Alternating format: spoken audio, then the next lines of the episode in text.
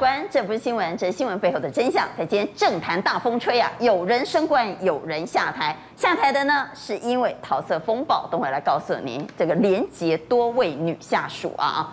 那升官的呢，则被跳级接见，所以被解读为院长再度杠上部长。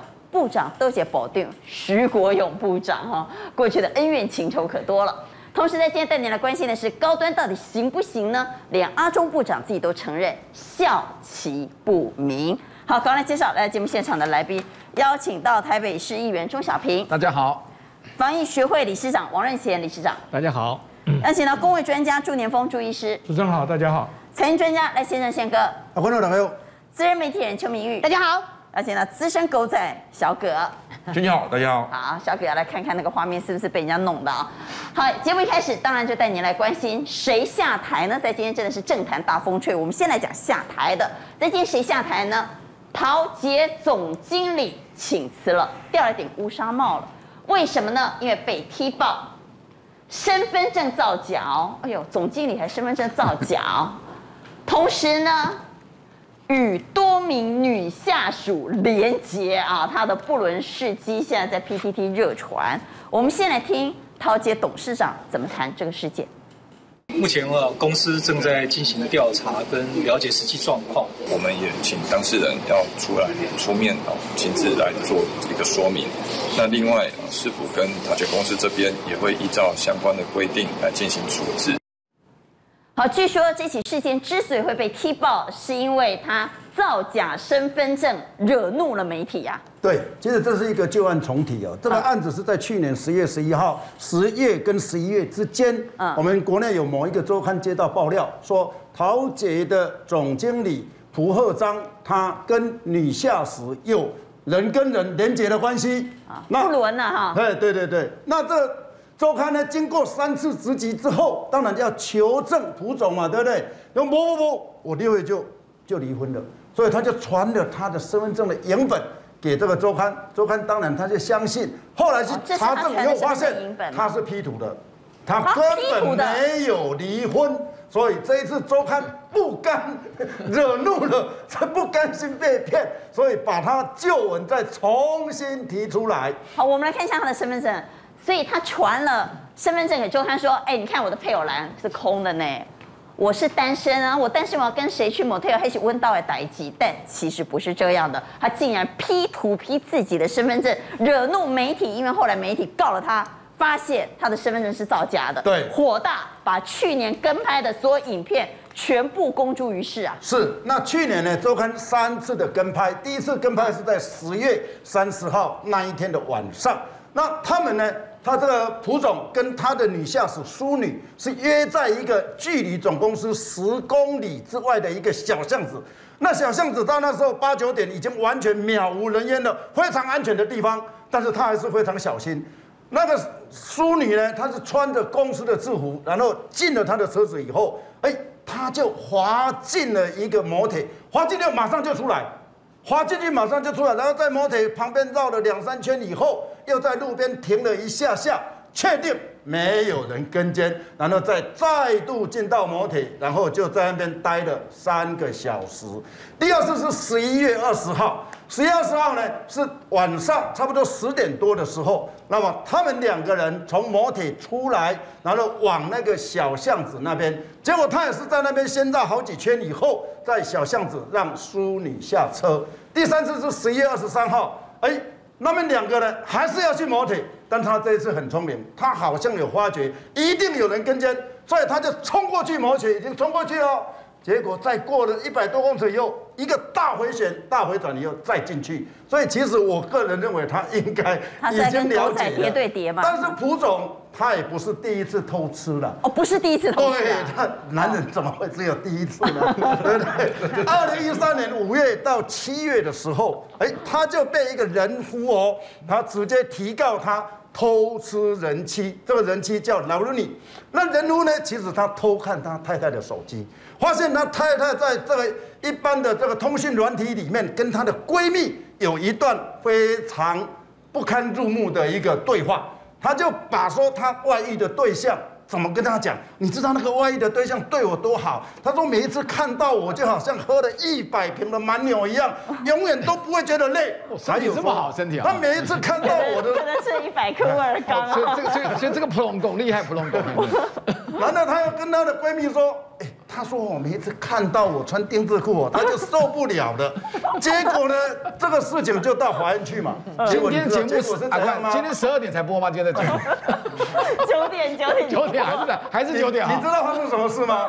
不起诉处分。不过这些对话都在这个不起诉处分书里面都有写的很清楚。因为他那个太太人妻太聪明了。”她跟她这个闺蜜在讲的时候，都用“蒲公”两个字。哦，蒲公。对，所以蒲公你很能。很没办法，台湾有那么多普工啊，对不对？不过他这个姓也蛮特别的，也不多的。很多是啊，但是人家也是有办法。太少了，这个这个也多多少要用一点这个人跟人的关系啦，不然的话也没办法了，对不对？那其实讲到桃姐，桃姐是一家亏损的公司，但她一年的一个人事费用就十亿，去年亏了七点三八亿，但是今年又在增人哦，增四十一人哦。另外有一件事情就觉得很奇怪。哎呀，这一次到底为什么是直接打他呢？是不是有人想要先打郑文灿，所以故意打他的左膀右臂，打他的爱将呢？那桃姐呢，在过去有几个，因为她一直在亏损嘛，桃姐就鸡姐嘛，一直在亏损嘛。结果她连续三年呢，办了一个五人制的足球赛，而这个足球赛呢，都限制性的招标，那三年都由同一家公司得标。这这很奇怪啊，因为那个很少人在参与的五人制的足球赛嘛，结果桃园的体育，它的一个体育科，还有桃园的足球协会，他们也办了一个一千一百多人的足球赛，他每办一次，他的经费是七十五万，你知道桃姐办一次多少钱吗？多少钱？两百五十万，是三倍。啊，为什么花那么多钱办呢？是啊，所以这个中间。永远都同一家厂商，哎，七百五十万哦，三连续三年哦，所以这个就让人家有一点匪夷所思的感觉了。小可帮我们看一下那个画面，你看他是不是刻意被人家弄的？我觉得啊，我在这个整个新闻里面，我看不到桃色两个字，我反而看到政治操作。你看到政治操作？因为很明显啊，因为我说的，我看到感觉就是，通常拍到这种婚外情的东西啊，没有前妻，要不就现任妻子，要不就小三，你这次都没有看到这些人出现呢。就只有画面，没有这些人的回应。他甚至之前的都是判决书的东西哦，并不是现在的东西哦。所以我觉得他肯定是被人家弄了。不过自己活该啦。对啊，他被弄。那你看到 他没去，人家没办法弄他。你看这几次的画面哦，你有看到那个画面啊？每一次记者在拍摄的时候，都是属于定咖的一个角度，都锁定他啊。都定咖的角度，这个定咖角度意思是什么呢？就是我把机器直接安置在那个地方，或者是说我车子已经开过去了。我就在那边等待他过来，看得出来是定咖吗？这看得很定咖呀，这关键不用移动，他就直接手腕动就可以拍摄很清楚了。哦，那表示说他在开房间可能不止这三次，这三次可能只是拍到的，那早就已经知情。那所以说他们常常可能有优惠的这样状态，所以你看这个女孩子当时上车的时候是没有画面，没有从白色车子下来的画面，对，只有上在蓝色车子的画面，男生车子的画面，表示说。这条暗巷里面，可能每一次优惠的时候都是停在这个地方，所以摄影机早就已经在草丛那边准备好，车子一停过来，哦，所以我刚看那女孩子的画面是很清楚的，对，就拍到了。还有第二个啊，就是说，他有一个画面啊，是直接把摄影机放在地上，有一个绿色的画面，有一个女孩子上车，啊，就是婚外情那个女孩子上车，这个定看画面表示说。狗仔早就知道他的车子。你等一下那个画面出来再跟我们讲啊，你是哪一个画面？是这个画面吗？这是上车的画面。啊，这个是上车的画面。那后面等一下会有一个办完事以后女生自己上车的画面。这个女生自己上车的画面的时候，我们可以很明显的看到说，那个机那个摄影机啊，就直接摆在地上，而且还是斜角度，甚至是这个吗？是这个画面吗？就是这个画面。哦。甚至他开了夜视镜的功能。所以刚刚那个画面是他摆在地上，甚至开了夜视镜的功能。对，而且夜视镜是现在目前最新的，是微光。可是他能够摆在地上，就表示他人不是在车上。对啊，他他他不在车上啊，他就直接放在。不是，我是说那个摄影师不在车上吗？摄影师在车上看。哦，摄影师在车上拍。但拍摄就直接把机器放在地上拍。哦。甚至可能在车上拍哦，在车上拍的时候，我们都怎么拍的，你知道吗？哦。一般的 DV 啊，我们打开的时候，那 monitor 不是在照亮自己的脸吗？是。因为在黑暗黑暗的黑暗的时候，你从外面看是很清楚的。那现在不一样了。这个微光夜视啊，它可以把这个 monitor 直接关起来，拉出这个观景窗，直接对着眼睛，所以它是把光整个都遮住的，拍里面的人啊，是拍的清清楚楚，所以就一个在明，一个在暗。所以现在还用了夜视镜啊，现在够在的。夜视镜，它完全越来越厉害了。对。所以从这些画面，你认为它其实绝对不是只跟了三次，而且呢，他是熟门熟路的跟，他已经知道他到底到什么地方，他会有什么定点。对。那你刚刚也谈到。不排除是政治操作。过去你们也碰过这种情况吗？哦，过去这种情况很多呀。我甚至有遇到一次比较夸张的情况是，爆料者爆料竟然是他前公司的事情。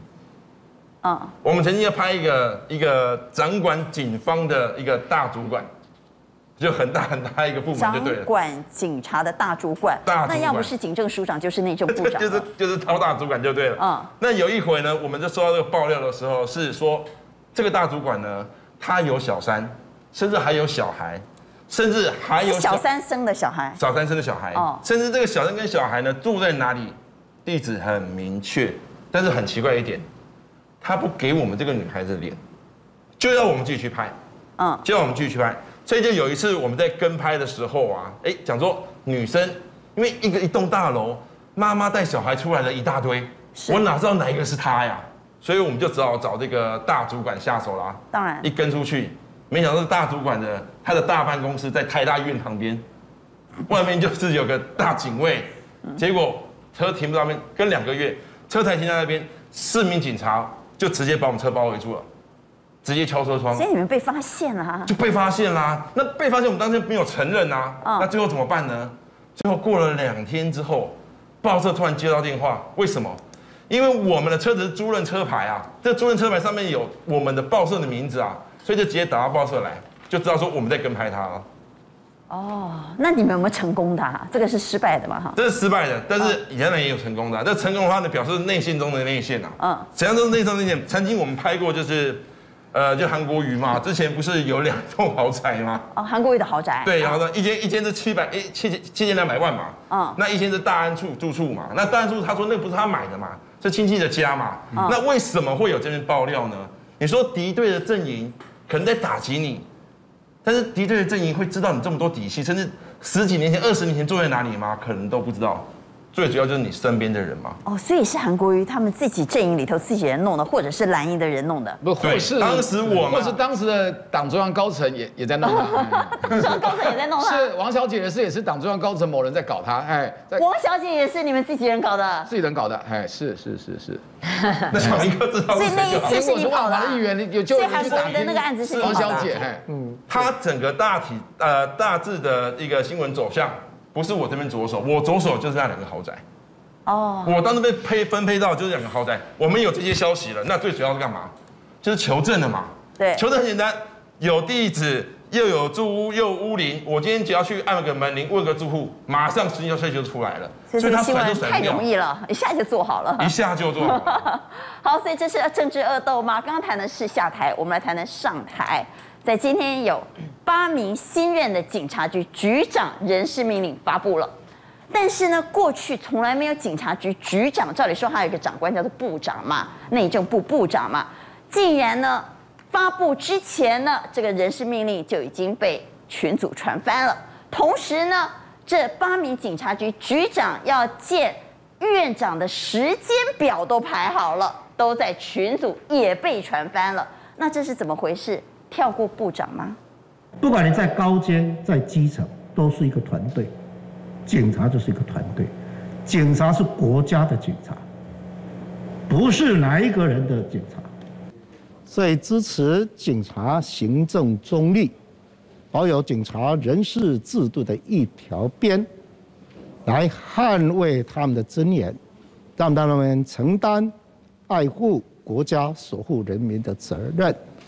所以警察是国家的警察，我们大家一起支持警察。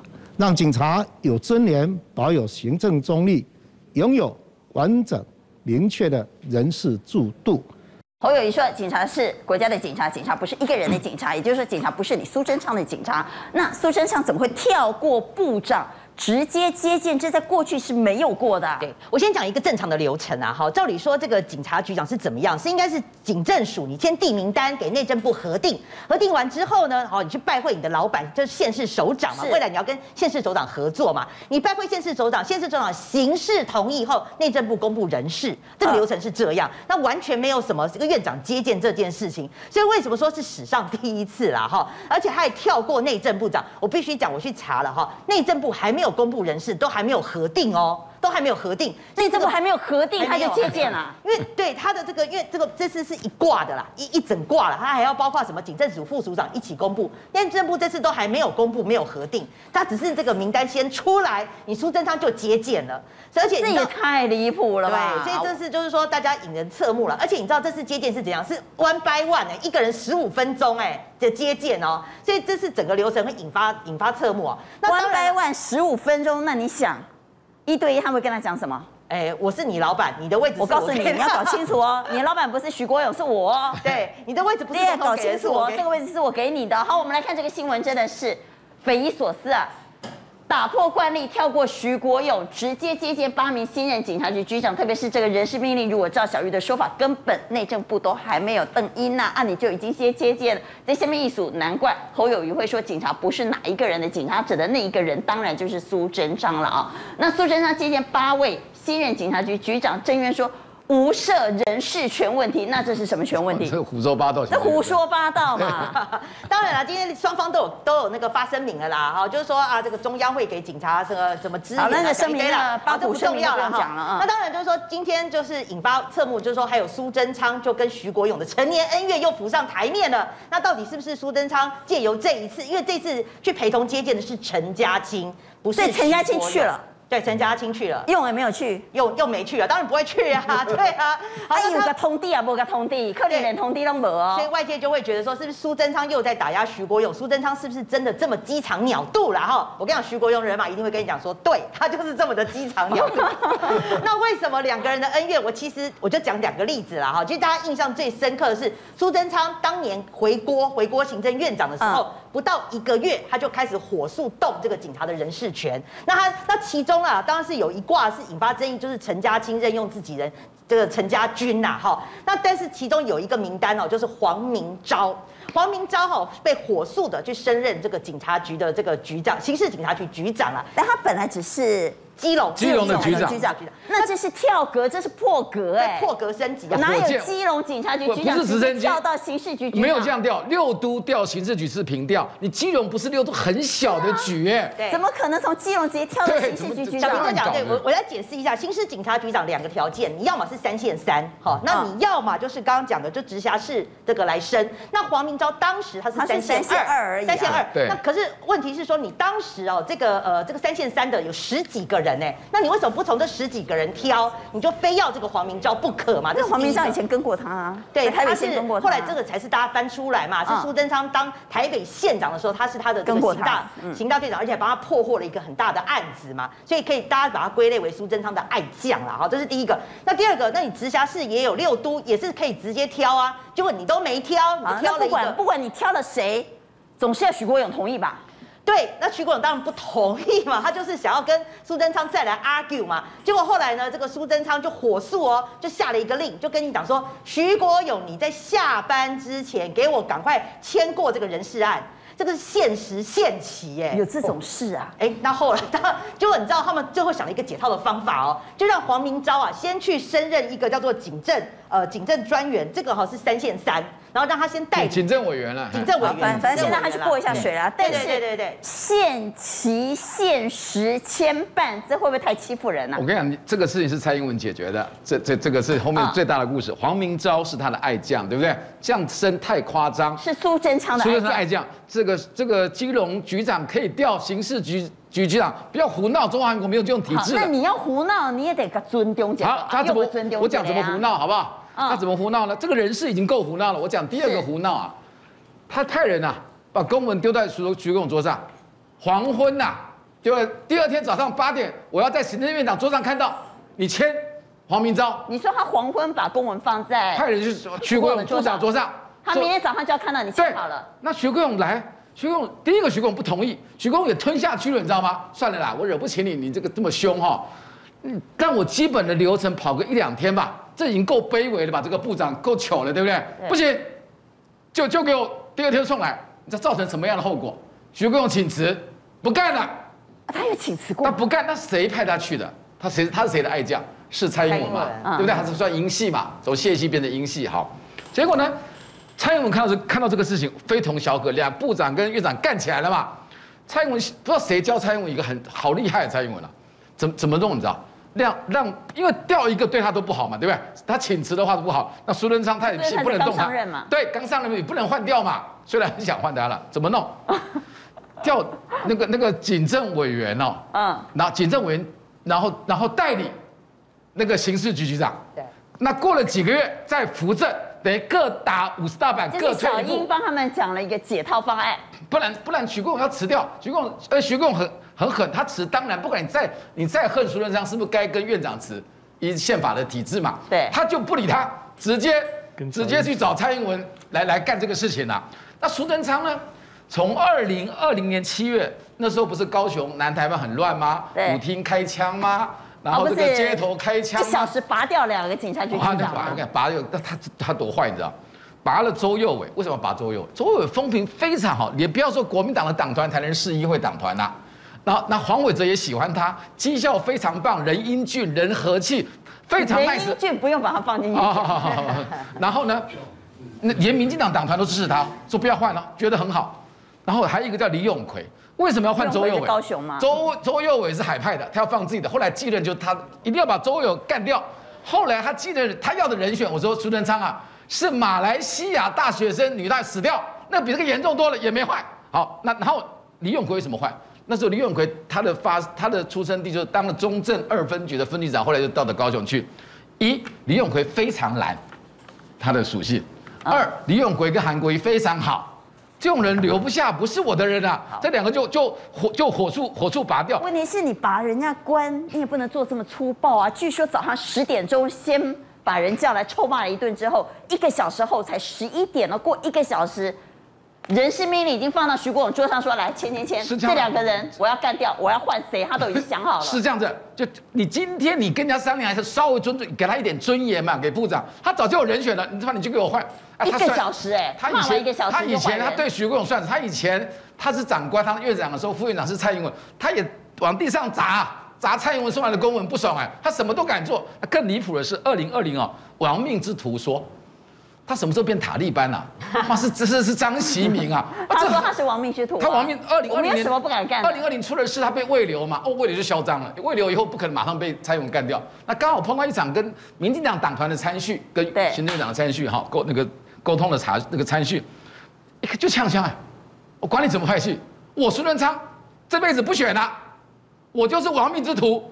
我什么？我想干什么就干什么。哎，你是你是行政院任我行呐、啊，这嚣张至极。然后我们院长说他自己是亡命之徒，其实言下之意就是说你们不要来惹我。我告诉你们，惹我，我我就干死你，我管你的，我就弄死你。这怎么会有这种院长？我们刚才讲到院长杠部长，不是只有黄明昭这个案子啊？对，陈家清函送案更精彩。对这个函送案，简单来讲啦，哈，就是说陈家清，我们刚刚讲，就是他很喜欢任用自己人嘛，所以才会有一句名言嘛，叫做“爹亲娘亲不如陈家清”嘛。那这个案子是说，这个案子就是说，陈家清他的那个署长办公室里面，其实最早是两个啦，两个也是这个两线三的，两线三的这个警务证嘛。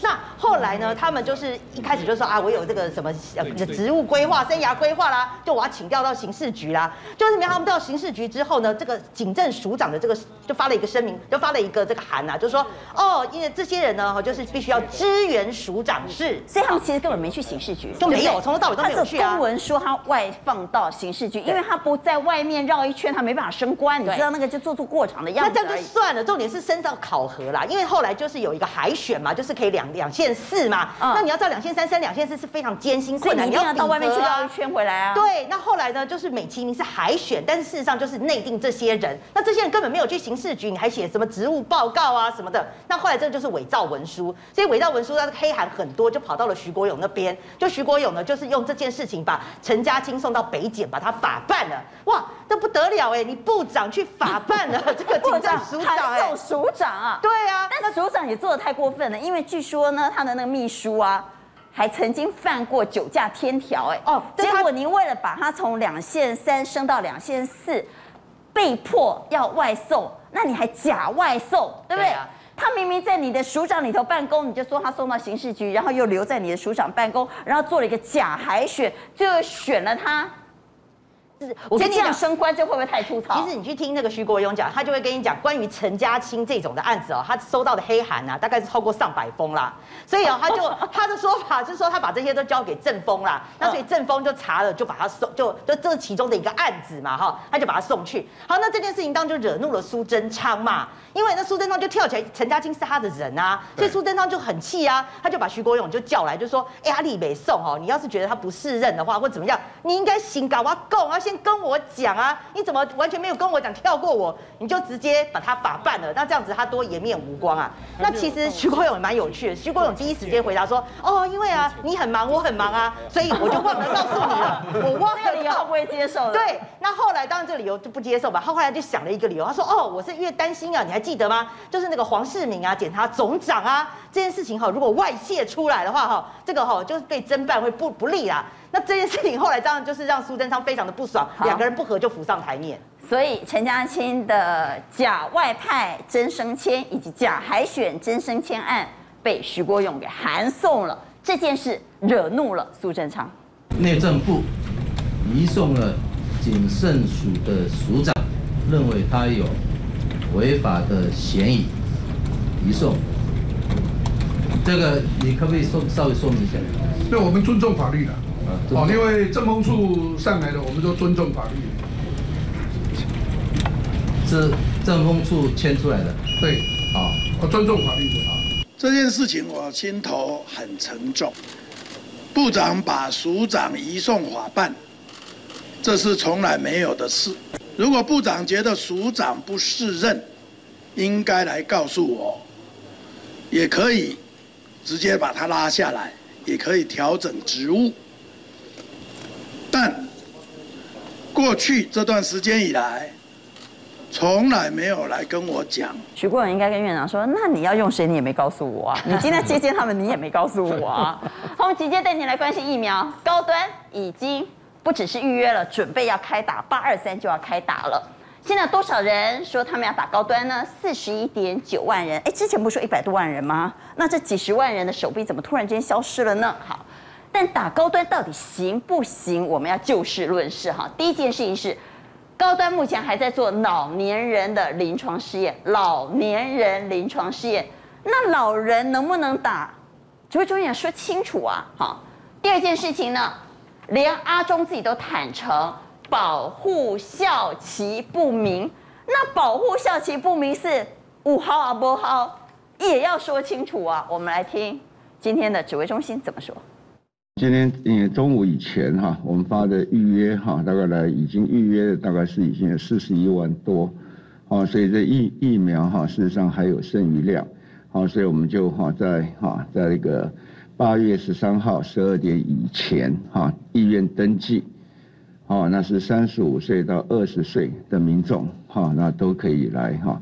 再来预约。高端中文的说明书指出，保护效期不明，而且对于艾滋病患共病者以及六十五岁以上长者的综合抗体效价偏低。那目前接种的优先对象是包含第九类以及六十五岁以上长者。呃，指挥中心是否会建议这群人先不要施打？效期不明，那所有现在哈上市的这些产品都效期不明，因为使用的时间都没有那么长。好，那以后陆陆续续，啊，这些效期就会比较明确。那至于在几种哈相关的，可能是一个免疫反应比较相对的哈低下的，都会有这样的一个问题。所有的厂牌都一样，我们并不会禁止他们，或是建议他们不要施打。那不过个人有疑虑，可以跟他自己的医师哈来考来做咨询。我有点听不太懂哦，先问一下李市长。刚刚阿中部长说，所有的疫苗都效期不明，不是只有高端，高端是效期不明，但所有的疫苗都这样，是这样吗？就是它能够撑多久，这个当然不明嘛，因为撑可能撑十年、二十年，所以这个是确实是不明，没有错。不过这个基本上来讲的话，我们要看这个疫苗哈，到底它的真正的效用在哪里？就是说药证给过以后，它的说明书，你看我们看了这说明书是药证给过以后才出来的，那说明书就写的很清楚，说明书是不能写废话的，不能写不是实话的东西，他一定要吃了一篓诚实瘦拉包才有办法写出来，因为那个是跟法律有关系的，你万一你这个你说你有效果。结果你打了又没效的话，那这个吃的官司是不得了的事情啊。好，所以呢，他确实写了啊，高端可提供的保护效期不明。对啊，没有没有错，他就是这样子。所以说他这个效期不明，他保护的效效果不好，但是保护的效果不知道的话，基本上来讲都是要在三期临床试验的。所以他这个是实话实说，这没有问题。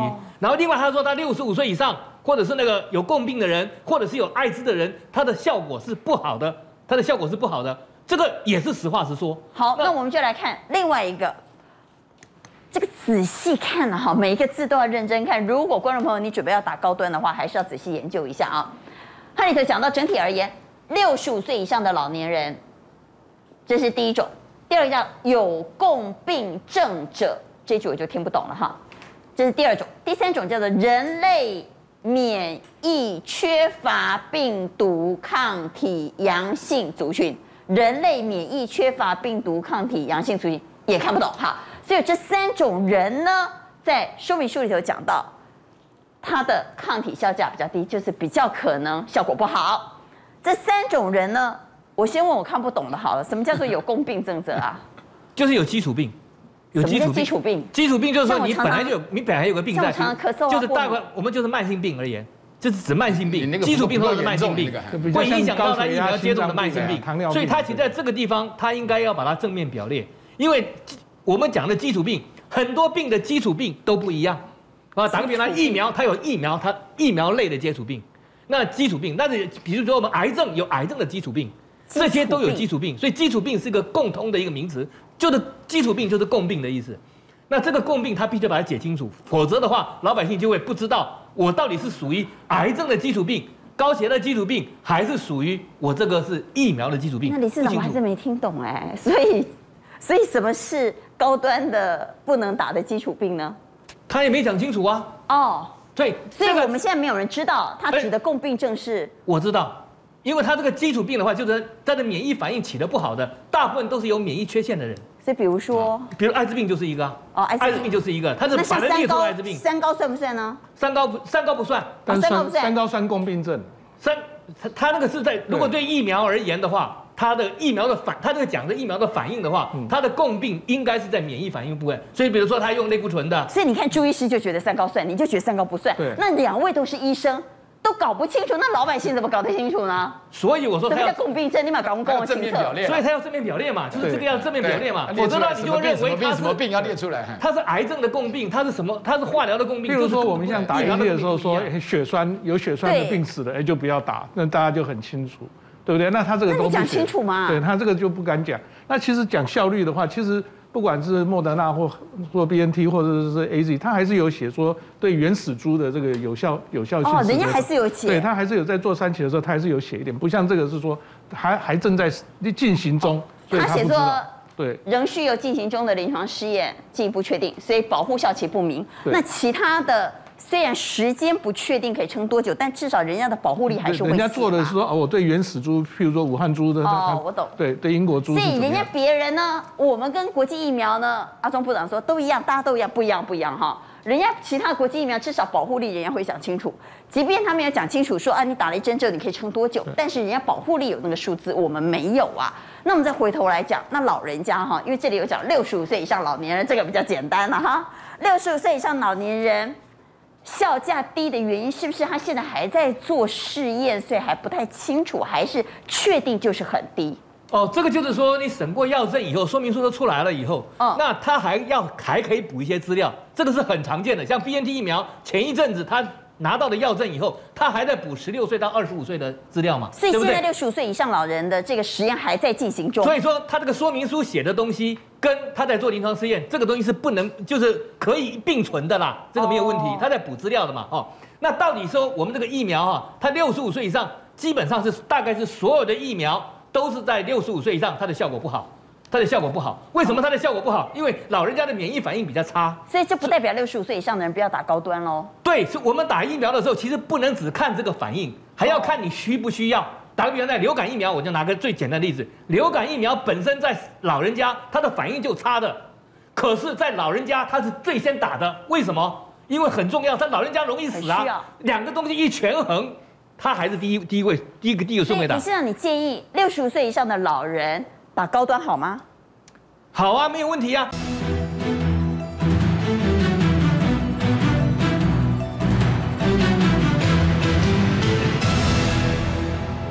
他这个疫苗，所有的疫苗都在年纪大的人是不好的。哦、那只要你的风险高，还是要打，还是要打。这样的艾滋病的话，它的它产生的反应也不好。但是如果它的风险是高的，像美国 CDC，它就已经讲出了艾滋病它的风险是稍高于其他的，尤其是重症的，是稍高于一般人。嗯所以原则上来讲，他们也该打这个东西。好，那现在到底保护力的数字什么时候才会知道呢？一般认为你不做三期不可能知道嘛。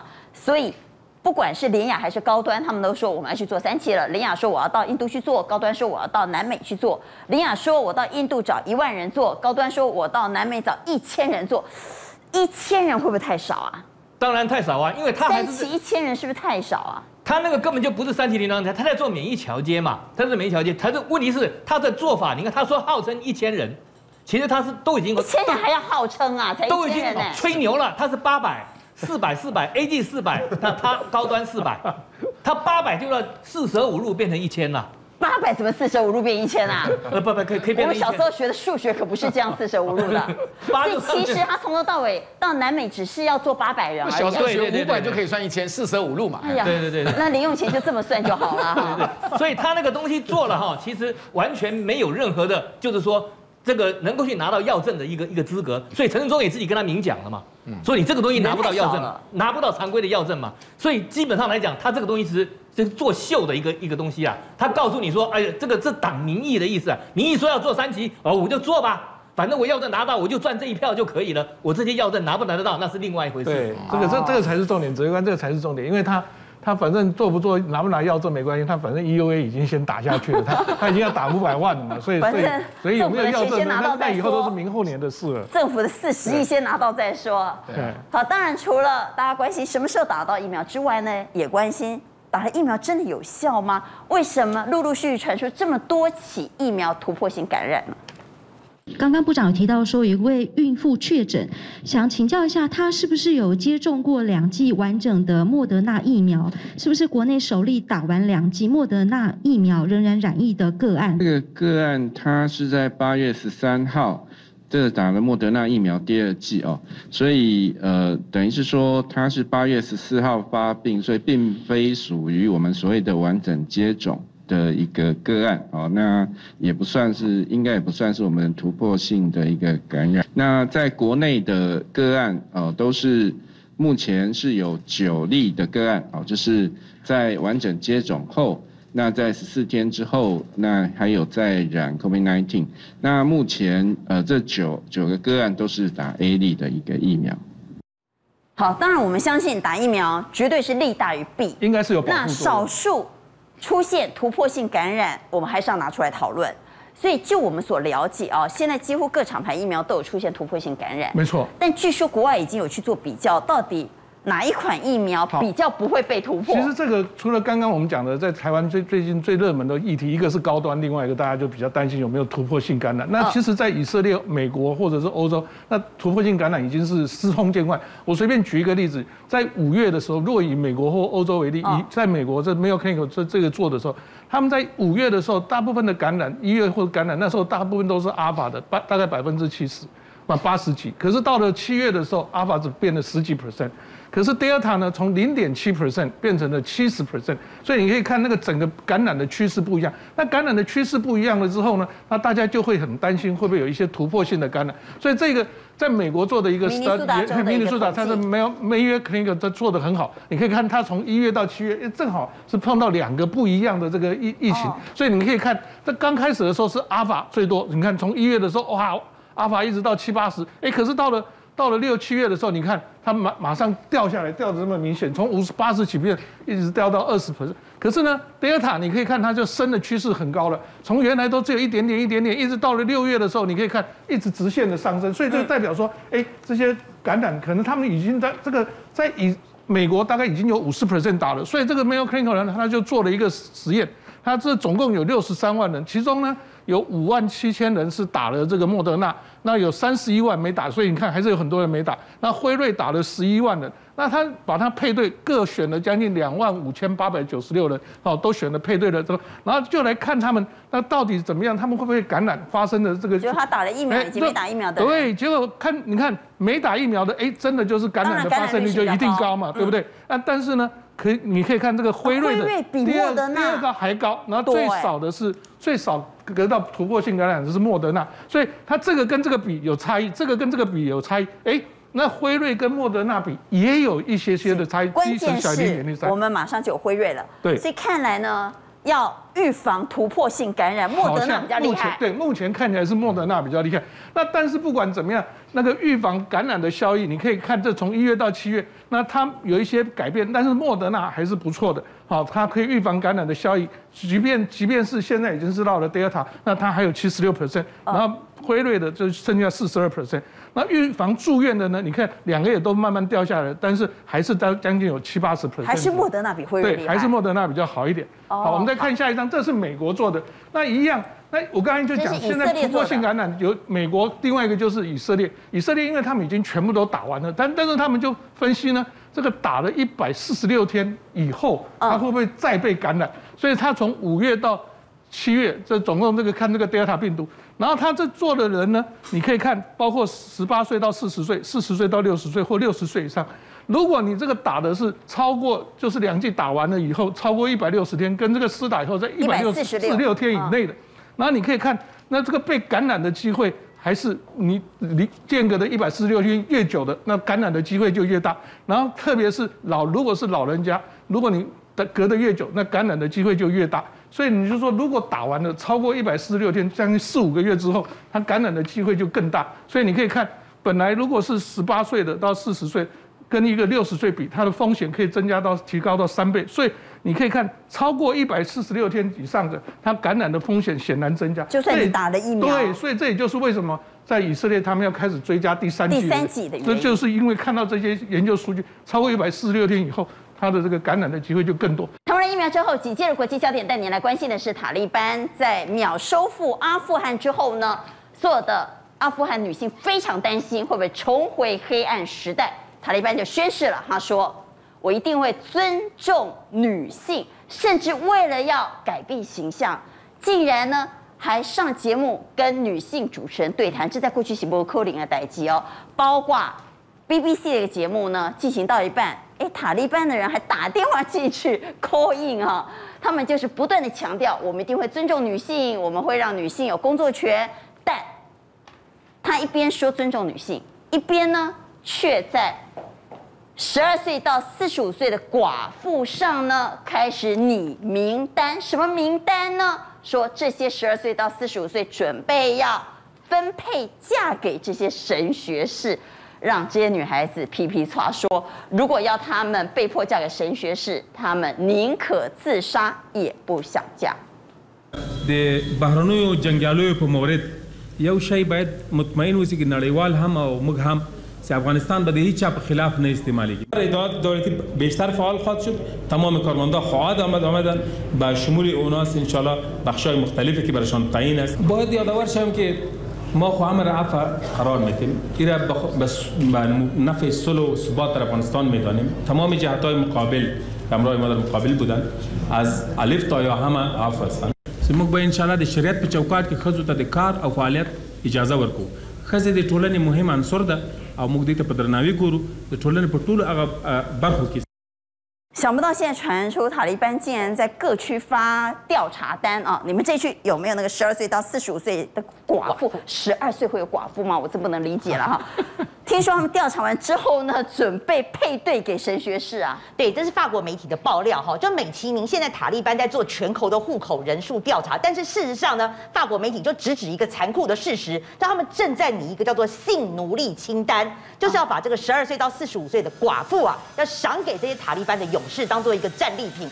所以啊，你知道现在这些这个寡妇或是离婚妇女，他们都皮皮剉，他们就说他们宁可要自尽哈，也不愿意去嫁给塔利班的人啊。那不过我我补充一下，就是你。刚刚讲说那个国营电视台的女主持人跟那个塔利班的发言人不是进行例行式的对谈吗？对，很讽刺，他就主持完这一集之后，他就消失了。啊，就后面再也没有女主持人，就是还是换上男主持人。据说 CNN 的记者也很紧张，塔利班来了哈，他们连衣服都赶快换了啊。对，这个你看，就是外国记者、特派记者，他们是能够闻到当地的氛围，所以你看他前一天哦，他还是哦有裸露两只手哦，红色围巾、蓝色上衣，可是你看塔利班就是接管了克布尔之后，连记者都穿这样，对，就记者都改了。对，你看他那个衣服其实是还是不合格的，因为他这个是哦伊斯兰教的一个传统服饰，叫做那个坡卡。但但是为什么我说他的这个衣服不合格？真正的坡卡哦，是你要从头照到尾，只剩两只眼睛的哈。所以未来他就像现在我们看到这个，所以据说现在坡卡热卖啊，对，变成全国要抢购了哈，你就知道是多么的这个这个这个热卖哈。那其实他们对女性非常的严格，所以哈，在塔利班接管了之后呢，你知道很多的这个阿富汗的女大学生，第一件事怎么样？赶快冲回宿舍啊，把他的这个文件啊、证件啊、证书啊，全部都烧毁、烧掉，因为他们不能让你读书。在这个呃神学式的哈这个教育塔利班的政权下，女性是不能受教育的，不能受教育，不能出门。好，那甚至你连指甲油都不能擦。如果你擦了指甲油，是要这个断手断脚断手指头的，会剁手指啊。对，所以他们呃对，所以我说我们两个在塔利，而且如果在塔利班，应该会被公开处决，一定会。为什么？因为他们规定女性哈是要这个胆小。染头发嘞？啊，那都不行。那你也看不到我们染头发啦，因为从从头到尾都不合格了。听说都要包紧紧啊，而且他们又不能出门，所以在阿富汗有一句谚语说哦，一个女孩子只有什么时候会离开她的家呢？就是当她穿上白色婚纱礼服的时候，她结婚的时候才能离开她父亲的家。什么时候回来呢？包裹着白色湿布的时候，就是你细那这样那这样怎么谈恋爱？电脑配对吗？我不知道。所以当你裹着。白色尸体的时候，湿布的时候，你就可以回你爸爸家。这中间呢，其实你是不能随便出门的。所以你就知道他们对女性是非常的压抑哦，尤其离婚妇女哈，这件事情是很受歧视的。你离婚妇女不但不能回家，而且如果就说你也不能跟人家同桌，他们也认为离婚妇女煮的食物是不干净的。所以这个是鞭刑啊，这是为什么对这个女孩子？是鞭刑呢？呃，两个原因啦。如果你是未，如果呃，如果说你是呃结婚的，你通奸，好就要把你鞭到死啊。好，那如果说你是未婚发生性行为的话，哈，要在公开的场合被鞭一百。好，所以他们对于这种男女之间的交往是非常非常管控很严格。对，他们还有实刑，对不对？实刑就是我刚刚讲的那个通奸啦。通奸除了鞭刑之外，另外哈，把你带到这个千人的集会市场去，公开的给你丢石头、丢石头、丢石头，把你丢到死为止。如果说你后来是奄奄一息没死的话，直接把你射杀，你就知道他们现在对于所有管控的刑罚啊，外界称为叫做回到中世纪的这种刑罚。